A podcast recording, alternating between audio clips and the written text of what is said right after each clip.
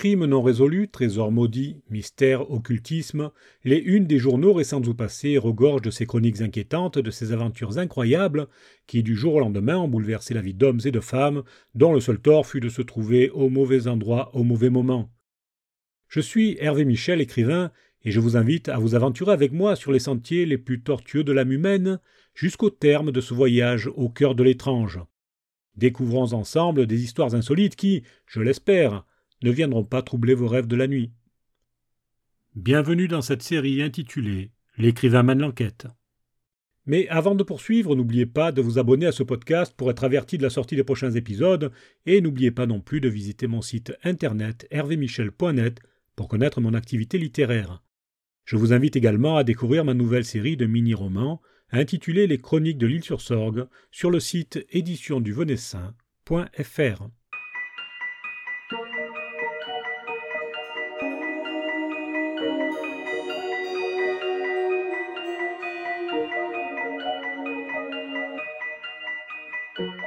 Le Café des Tribunaux à Orléans est un établissement accueillant situé à l'angle de la rue de la Bretonnerie et de la rue Sainte-Anne face au tribunal.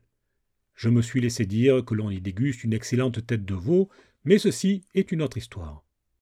Gageons, en tout cas, que les clients qui vont y boire leur café régulièrement tous les jours ne savent pas qu'il s'y déroula, au début des années 1930, un drame qui donna lieu à une enquête de police qui aurait pu inspirer Georges Simenon pour son fameux commissaire Maigret. Tout commence un samedi matin quand un habitué tente de pousser la porte du petit café billard. Celle-ci résiste, elle est encore fermée. C'est assez étrange, car Berthe Barbotin, la patronne, est une femme sérieuse et ponctuelle qui prend très à cœur la gestion de son établissement. Mais bon, allez savoir, elle s'est peut-être absentée quelques instants pour faire une course, après tout, cela peut arriver. L'homme décide donc de faire un tour dans le quartier en attendant. Lorsqu'il revient, un peu plus tard, il aperçoit d'autres habitués massés sur le trottoir. Eux aussi ont trouvé porte close. Les clients sont en grande conversation. C'est bien la première fois que la sexagénaire manque à l'appel. Berthe Barbotin est veuve depuis peu. Elle s'est occupée avec patience et dévouement de son mari, miné par le diabète et récemment décédé après une lourde amputation des deux jambes qui a mal tourné. C'est une brave dame que tout le monde apprécie et dont chacun loue le courage. Que faire? Et si on passait par la porte de la rue Sainte-Anne propose un homme. Bonne idée. Il contourne donc l'établissement et découvre que l'entrée de service est restée entrebâillée. Il s'avance avec un luxe de précaution. Madame Barbotin, Madame Barbotin appelle-t-il. Pas de réponse. À l'intérieur, tout paraît normal. Les deux salles sont propres, le ménage a été fait. Les chaises sont bien rangées, le chat ronronne sur le comptoir. Seul manque Madame Barbotin. Le calme qui règne, l'ordre trop parfait, la lumière tamisée qui entre par les persiennes et projette des ombres sur les murs, tout cela met les hommes mal à l'aise. C'est un peu comme si une chose maléfique planait en ces lieux. Madame Barbotin appelle-t-on encore euh, à plusieurs reprises. Seul le silence fait écho. Il s'est passé quelque chose, il faut prévenir la police, dit un peintre en bâtiment, reconnaissable à ses vêtements maculés de couleur. Un jeune garçon est envoyé au commissariat tout proche, tandis que les autres se retirent prudemment. Le gamin revient une demi-heure plus tard, accompagné du commissaire Lepennec, responsable de l'arrondissement, et son secrétaire. Les hommes, massés devant la porte, s'écartent pour laisser entrer les policiers. Pour les badauds, l'affaire est entendue. Un drame s'est joué, et la veuve Barbotin est certainement morte. En pénétrant dans le bar, le Pennec est saisi de la même angoisse que les ouvriers qui poursuivent leurs spéculations sur le trottoir. Immédiatement, son œil exercé repère des éléments que ces derniers n'avaient pas pu remarquer. Des éléments pour le moins inquiétants. Le tiroir caisse est entr'ouvert et ne contient plus d'argent. À l'intérieur, on peut apercevoir quelques papiers, dont une facture datée du jour, sur laquelle le policier relève des taches qui sont probablement des traces de sang. Sous le comptoir se trouve une bassine pleine d'une eau rougie, comme si on y avait versé un liquide écarlate.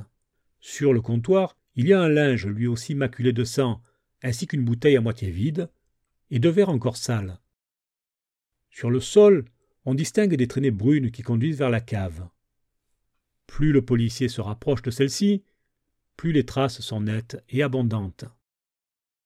Le Pennec la porte de la cave et descend lentement l'escalier en prenant bien garde de ne pas marcher dans le liquide poisseux. Il aperçoit enfin ce qu'il redoutait. Un corps est allongé en travers des marches. Et c'est bien madame Barbotin. Le policier s'accroupit près de la victime. La pauvre femme porte une énorme blessure à la tête et un chiffon roulé en boule est enfoncé profondément dans sa gorge.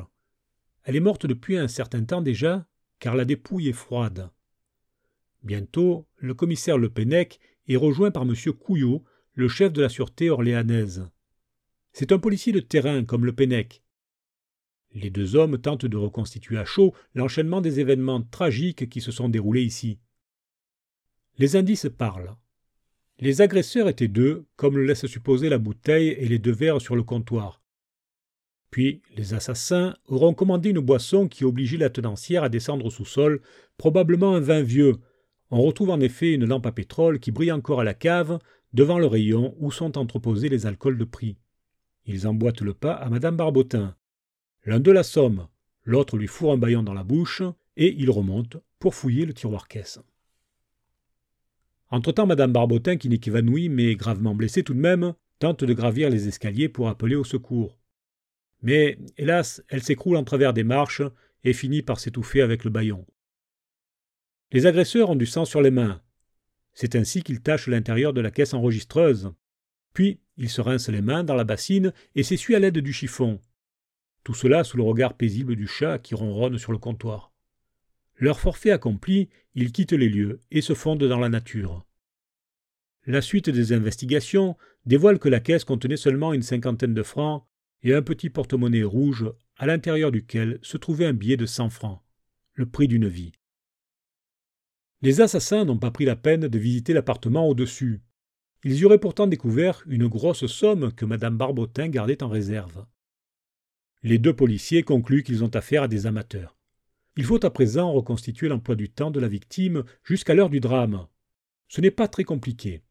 Comme tous les jours, Madame Barbotin avait ouvert son bar à sept heures exactement. Des témoins l'ont salué à cet instant.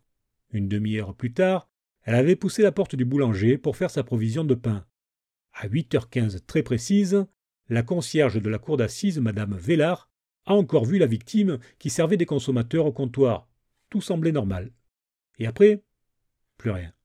Les policiers interrogent ensuite la fille de Madame Barbotin, Madame Robichon. Justement, cette dernière passait dans le coin à la même heure le jour précédent et avait décidé de venir visiter sa mère. Elle rapporte un fait intéressant. Quand je suis entré, dit-elle, deux jeunes gens étaient présents. Tous deux avaient commandé du vin, mais après avoir bu, ils dirent à ma mère qu'ils n'avaient pas d'argent pour la payer.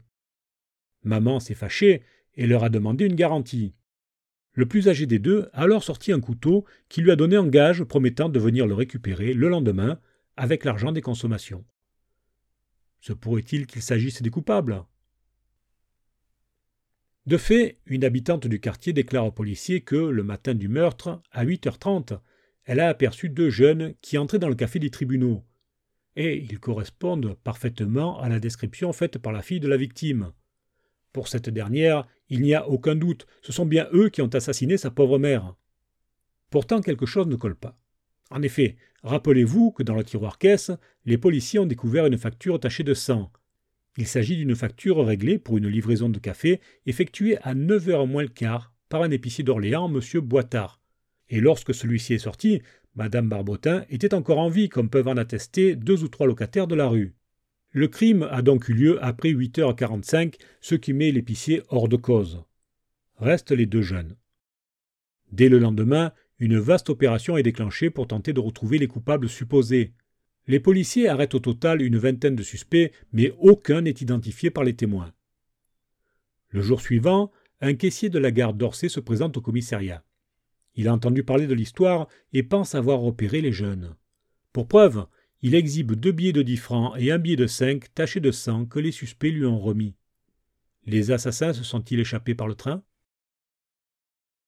Des agents interrogent tous les employés de chaque arrêt sur la ligne concernée, mais personne ne se souvient de deux jeunes correspondant au signalement des suspects. L'affaire allait-elle en rester là? C'était sans compter sur le hasard qui sait parfois bien faire les choses. Deux ou trois jours plus tard, dans un débit de boisson d'un village situé à quelques kilomètres d'Orléans, deux jeunes gens entrent et s'installent à une table. Tout près d'eux, le père Villedieu, un vieux braconnier, finit son verre de vin. D'emblée, il trouve les jeunes étranges. Ils semblent nerveux et chuchotent. Il parvient à saisir quelques bribes de leur conversation.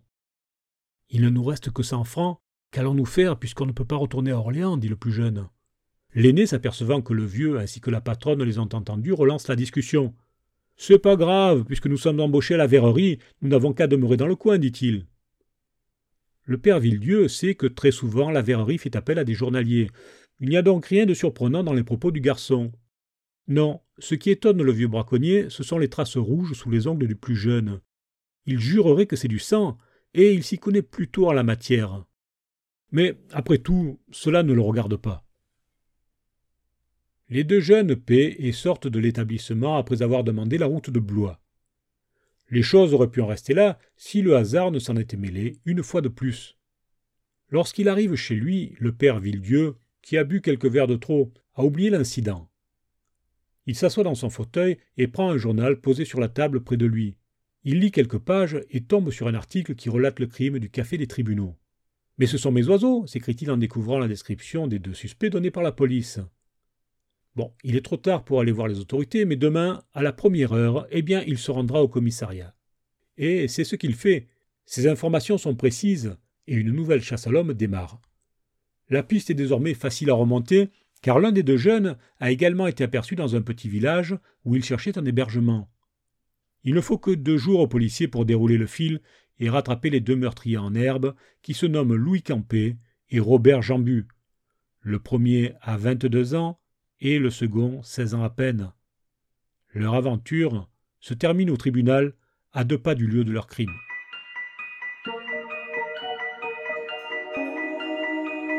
Nous voici une fois de plus arrivés au terme d'une terrible histoire dans le cadre de cette série L'écrivain mène l'enquête.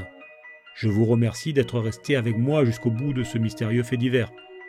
C'était Hervé Michel et je vous donne rendez-vous dans 15 jours pour une prochaine incursion dans le monde du crime et de l'étrange.